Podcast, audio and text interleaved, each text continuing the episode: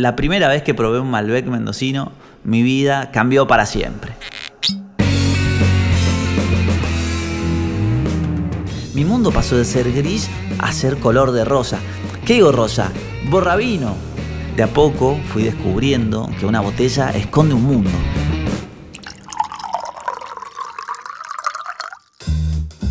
Me encontré con el amor por un cabernet. Descubrí lo que es estar tranquilo, solo, disfrutando un momento íntimo con un pinot.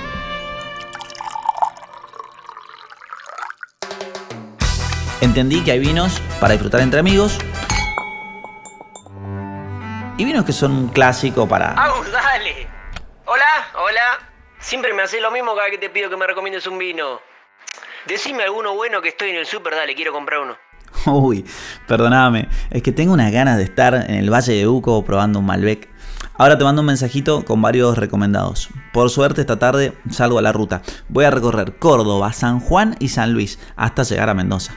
Te mando unas fotos desde allá y te traigo unos vinos para que probemos juntos a la vuelta, dale.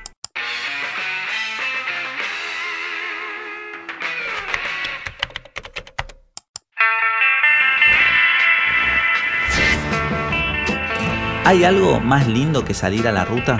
Manejar durante horas mirando cómo el paisaje se transforma y las voces de la radio se confunden con nuestros pensamientos. Yo a veces viajo acompañado y a veces en modo selfie, pero siempre que salgo a la ruta viene conmigo mi perro Milo. Y de una u otra forma, todos los caminos me conducen a mi Mendoza natal. Una vez alguien me dijo que cuando viajamos por la Argentina, viajamos hacia nosotros mismos. Los viajes son como los lugares que conocemos, pero también son las personas con las que nos cruzamos. Y tanto en las grandes ciudades como en las rutas más desiertas, donde hay una historia, hay una IPF. La aventura no empieza cuando arrancamos el auto, sino mucho antes, cuando la planeamos. Cuando alguien nos aconseja un lugar para comer, dormir o sacar una foto, ya estamos viajando. Por eso te doy la bienvenida a las audioguías IPF. Mi nombre es Agustín Neglia y yo también estoy a punto de salir de viaje. Mi próximo destino es Córdoba y Cuyo.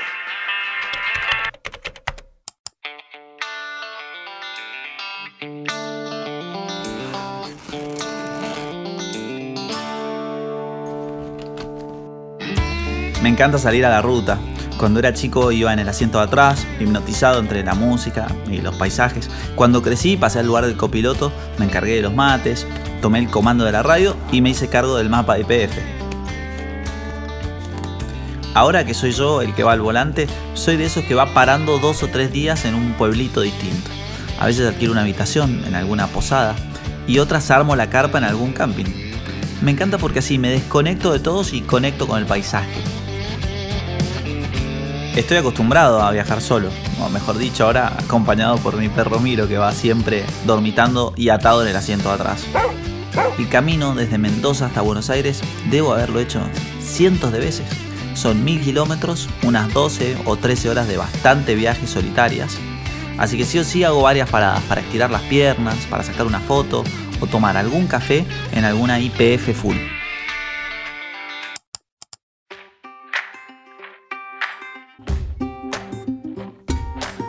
Pero esta vez es distinto. Mendoza va a ser la última parada de un viaje en el que primero voy a atravesar los valles cordobeses, después las sierras puntanas y por último los desiertos sanjuaninos, para llegar al final a los paisajes de mi infancia.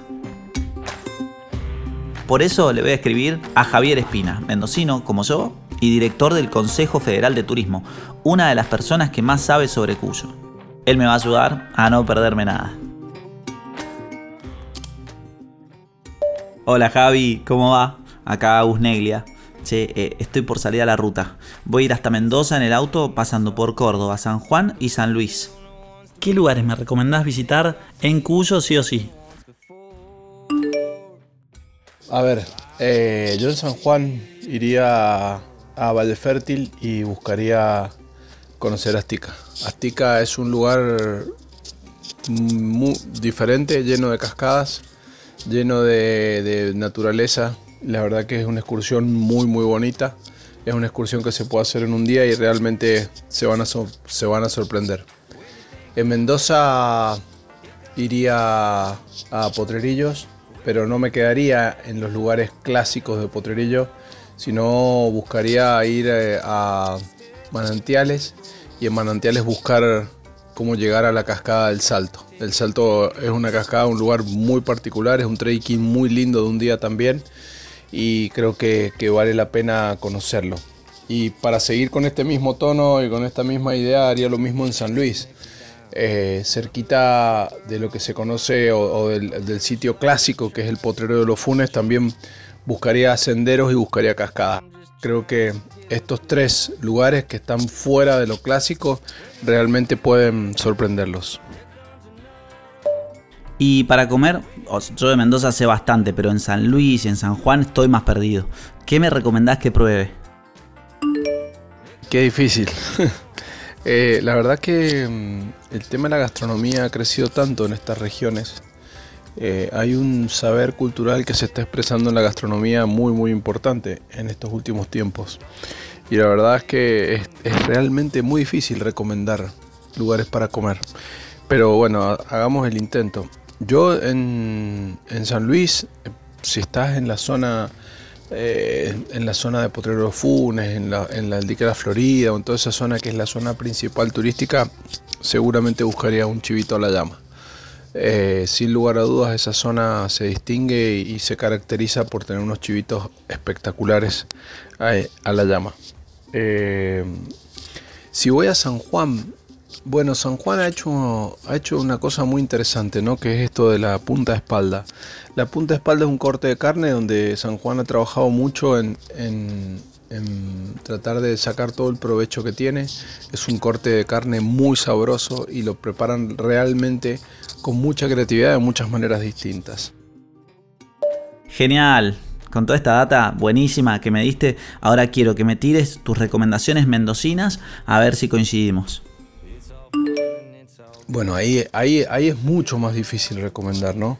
Eh, creo que de, lo, clásico a lo innovador, de lo innovador a lo clásico, eh, hay, hay, tantos lugares, tantos parajes. Yo, yo diría que Mendoza no, no buscaría propiamente la gastronomía, sino buscaría el vino y el vino combinarlo con algo. ¿no? Mendoza se distingue, se destaca y realmente vas a encontrar una oferta de, vinos que, está entre las mejores del mundo.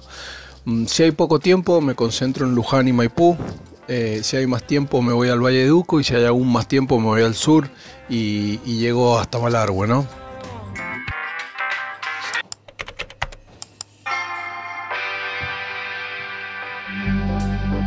Si en la Patagonia el protagonista es el viento y en el litoral es el agua, entre Cuyo y Córdoba el rey absoluto es el sol. Los días nublados son pocos y eso define esos paisajes que para mí son los más lindos de la Argentina. Los viñedos, los olivares, los campos de orégano, lavanda, menta. A los cuyanos y a los cordobeses, el sol nos impulsa a explorar los cientos de arroyitos, lagos y embalses que hay en la región. También hace factible que escalemos esas cumbres que en invierno son imposibles. Y digamos la verdad, el sol sobre todo nos invita a dormir la siesta en la sombra, después de unas buenas empanadas o de un cabrito a la parrilla. Cada época tiene su encanto. En enero es un buen momento para hacer rafting en los ríos mendocinos, pescar truchas o hacer senderismo por las sierras cordobesas y puntanas. Además se celebran los festivales de Jesús María y Cosquín en Córdoba, Febrero es un lindo mes para los que les gustan los deportes acuáticos porque en la Cuesta del Viento de San Juan se hace todos los años el Campeonato Nacional de Windsurf.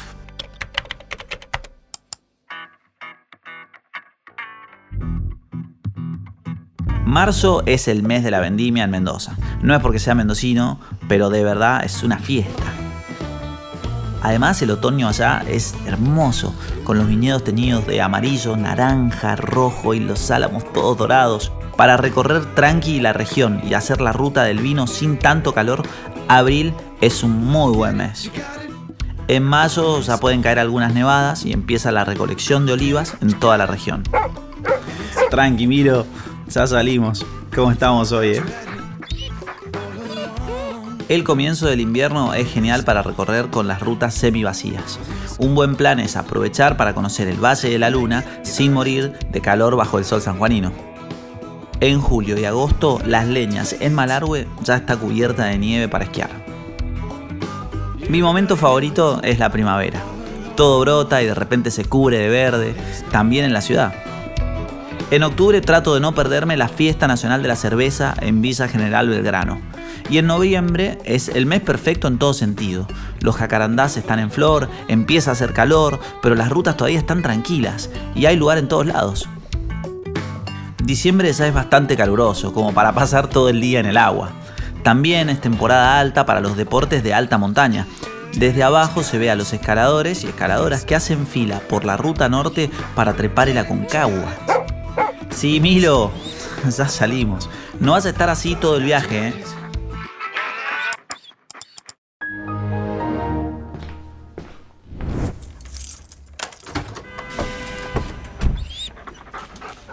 Una vez, antes que todos viajáramos con el GPS, un cordobés amigo me dijo que para recorrer Córdoba no alcanza con los mapas comunes que nos sirven en el resto del país. Es que la provincia está surcada por una trama súper densa de caminos, pueblitos, senderos y arroyos, para los que necesitamos un mapa bien preciso. Como este viaje empieza por ahí, primero en la capital de la provincia, para seguir después hacia los valles de Punilla, Caramuchita y tras la sierra, un amigo cordobés me pasó el número de Alejandro Lastra de la Agencia de Turismo de Córdoba, para que charlemos un rato.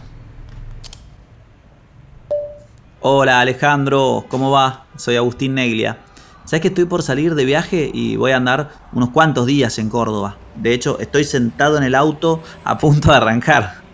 Eh, quería pedirte si podés recomendarme cuatro o cinco puntos o recorridos para conocer. Como sugerirte, te sugiero que recorras toda la provincia, que no, no tiene desperdicio verdaderamente. Pero bueno, para ajustarme a tu pregunta y no hacerla muy larga, bueno, hay muchos rincones y una variedad inmensa de recursos, de paisajes, de lugares que, que pueden visitar. Si hago una mención así rápida, por ejemplo en Punilla está el, icónico lago San Roque, con, ciudades llenas de actividades. Después hay una región que es de los grandes lagos, donde encontrás un mix de la herencia cultural centroeuropea y también de gastronomía criolla.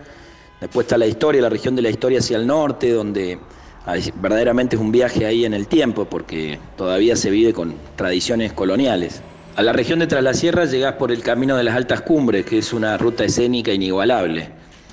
La región de Ancenusa tiene la laguna de Mar Chiquita, una de las más grandes del mundo de agua salada, 6.000 kilómetros cuadrados de extensión. Espectacular. ¿Y qué excursiones te parece que están buenas para hacer? Y en excursiones recomendaría algunas de las menos tradicionales, esos lugares que por ahí la gente no conoce tanto y que son para segundos o terceros viajes, cuando uno ya fue a los destinos ya consolidados, como Carlos Paz, Santa Rosa de Calamuchita, La Falda, Mina Clavero, Embalse, todos esos lugares ya son más conocidos. En cambio, en una excursión, por ejemplo, se puede ir a los túneles de Taninga, eso queda al oeste de Córdoba, la quebrada de la Bermela, y ahí pasás por volcanes apagados, por capillas del siglo XVIII, hay puentes colgantes y después hay unos túneles donde se puede ver inclusive los llanos desde La Rioja, desde ese lugar de, Córdoba. Eso, por ejemplo, como una de las rutas escénicas que tiene la provincia. Pero también tener la posibilidad de, tener propuestas interesantes de fe, como es el Camino del Peregrino y el nuevo parque temático de Cura Brochero en, el Valle de Tras las Sierras. Genial, Ale, gracias. No veo la hora de estar allá. Bueno, ahora sí. Creo que no me falta nada. El termo está lleno, los bolsos están en el baúl, la ropa de abrigo, zapatillas cómodas, anteojos de sol, protector solar, repelente de mosquitos, sí.